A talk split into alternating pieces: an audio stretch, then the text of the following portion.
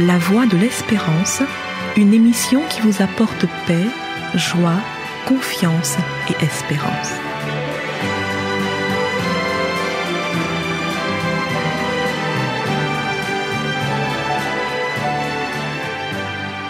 Bonjour la Guyane et bonjour à tous depuis la Guyane. Au cœur des vacances d'été, durant les périodes chaudes, la recherche de moments de détente, de sérénité, de bien-être immédiat est au cœur de nos priorités. En vacances, on veut se sentir bien. Souvent, cette quête de bien-être et le besoin de se désaltérer à cause de la chaleur se traduit par une augmentation de la consommation des produits sucrés qui apportent cette sensation de plaisir immédiat. Quand il fait chaud et qu'on est en vacances, notre alimentation a tendance à se sucrer encore plus que d'habitude. Cependant, il convient d'être prudent, car le plaisir momentané que pourrait apporter le sucre est contrebalancé par des effets négatifs durables. Si vous allez consulter Docteur Bonne Bouffe, voilà ce qu'il vous dira. La consommation de produits sucrés entraîne du plaisir en provoquant la sécrétion de dopamine dans le cerveau la fameuse hormone du plaisir impliquée dans le circuit de la récompense. Cette sécrétion de dopamine procure une sensation de bien-être. Sur l'instant T, on se sent bien, voire même très bien. Mais on constate que l'organisme a besoin de plus en plus de quantité pour ressentir le même plaisir, ce qui explique l'apparition de comportements addictifs liés au sucre. De plus, Soulignons ce paradoxe. Sur le long terme, la consommation d'aliments riches en sucre diminue les niveaux de sérotonine dans le cerveau, hormone du bien-être, dont le niveau bas a été associé à un risque accru d'état dépressif ou encore d'hyperphagie, ce qui est la surconsommation d'aliments. Autre point souligné par Dr Bonnebouffe, on sait très bien la consommation de sucre entraîne une baisse de la production de cortisol, l'hormone du stress. C'est pour cette raison qu'on a tendance à sortir le paquet de gâteaux quand on se sent un peu stressé, déprimé. Les études montrent que consommer des produits riches en sucre en cas de stress augmenterait particulièrement le stockage de graisse au niveau viscéral. Autrement dit, manger sucré en état de stress favorise le surpoids et l'obésité, mais aussi le risque de maladies cardiovasculaires. Il existe de nombreuses façons d'augmenter ses niveaux de dopamine ou encore de diminuer son niveau de cortisol, l'hormone du stress, et ce, naturellement. Une des manières les plus efficaces est de faire du sport. Et pour continuer le travail en dehors des séances de sport, un autre conseil pour augmenter son niveau de dopamine et diminuer son niveau de cortisol, c'est le rire. Et oui, rire possède de nombreux bienfaits, comme celle de favoriser la production d'endorphines, hormones qui favorisent à la fois le bien-être, la détente et qui diminuent les sensations de douleur. Si vous voulez aller plus loin, rappelez-vous, consultez Dr Bonnebouffe. Et vous n'avez même pas besoin de vous déplacer, c'est un site internet. Le livre des Proverbes déclare, au chapitre 17 et au verset 22, Un cœur joyeux est un bon remède, mais un esprit abattu dessèche les eaux. La Bible, comme souvent, a des informations précieuses bien avant même des découvertes scientifiques. Je vous rappelle celle de maintenant. Un cœur joyeux est un bon remède, mais un esprit abattu dessèche les eaux. Autrement dit, la bonne humeur favorise la guérison, mais la tristesse fait perdre toute vitalité. Le sucre est doux en bouche, mais il est bel et bien toxique en fin de parcours. Attention donc à la surconsommation de sucre pendant les vacances. L'OMS recommande actuellement une dose maximale de 6 cuillères à café de sucre ajouté par jour. Cela signifie environ 25 grammes de sucre ajouté par jour.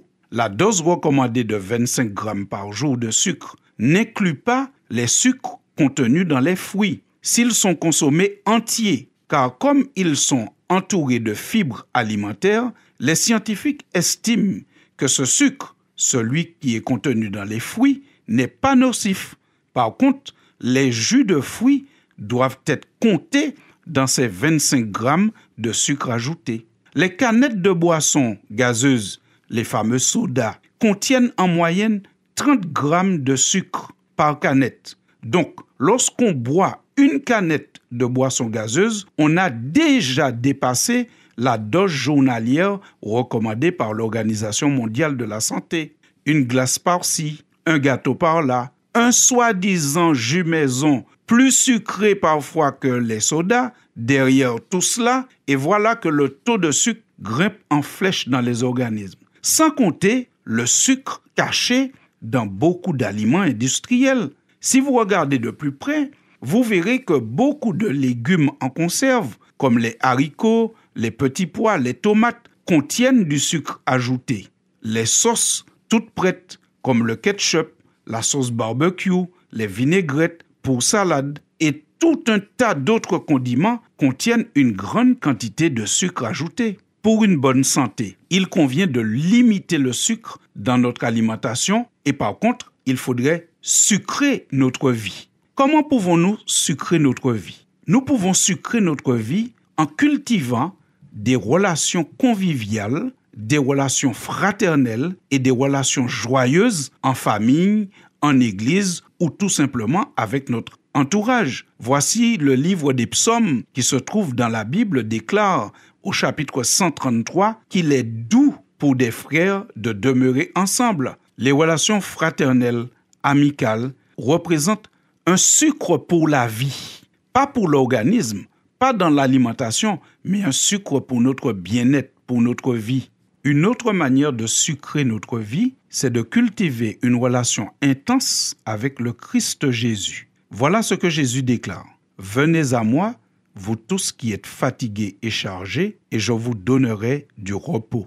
Prenez mon joug sur vous et recevez mes instructions, car je suis doux et humble de cœur, et vous trouverez du repos pour vos âmes. Car mon joug est doux et mon fardeau léger. Matthieu chapitre 11 versets 28 à 30. Le joug que Jésus nous invite à prendre, c'est un symbole pour nous inviter à faire alliance avec lui, à nous associer avec lui. Près de Jésus, nous trouvons deux choses en apparence contradictoires, le repos et le joug. Ce dernier est la lourde pièce de bois servant à atteler les animaux pour tirer un chariot ou une charrue. Dans le sens figuré, le joug est le symbole de servitude, de soumission totale, d'asservissement, résultant d'une défaite. Mais celui du Seigneur, le joug du Seigneur, est facile à porter. Il a parlé de repos avant de parler de joug. En s'associant à Jésus, l'humain échange la fatigue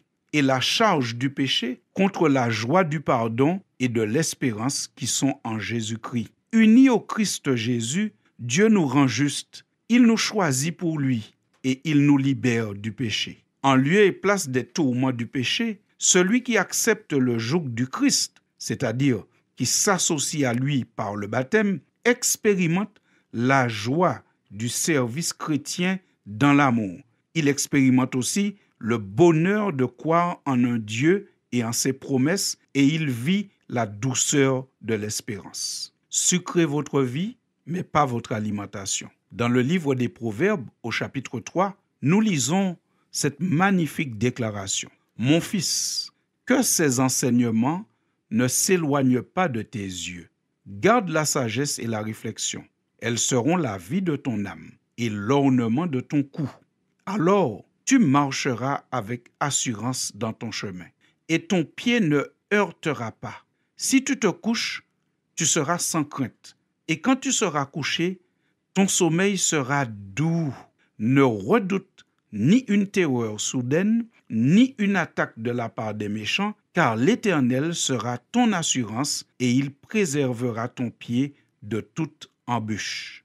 Pour jouir d'une bonne santé et passer de bonnes vacances, limitez le sucre dans votre alimentation, mais sucrez votre vie. Sucrez votre vie en cultivant la fraternité, la convivialité, des moments joyeux de partage. Sucrez votre vie en ayant une relation intense avec Jésus-Christ, Sauveur et Seigneur de l'humanité. Sucrez votre vie en gardant précieusement l'enseignement du Seigneur, ses promesses qui vont rendre votre sommeil doux.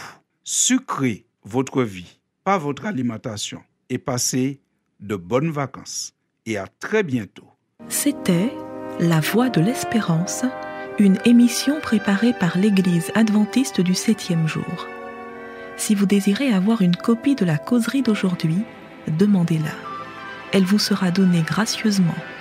Écrivez à La Voix de l'Espérance, boîte postale 169 97 324 Cayenne, CEDEX ou téléphonez au 0594 25 64 26. Merci chers auditeurs et à bientôt.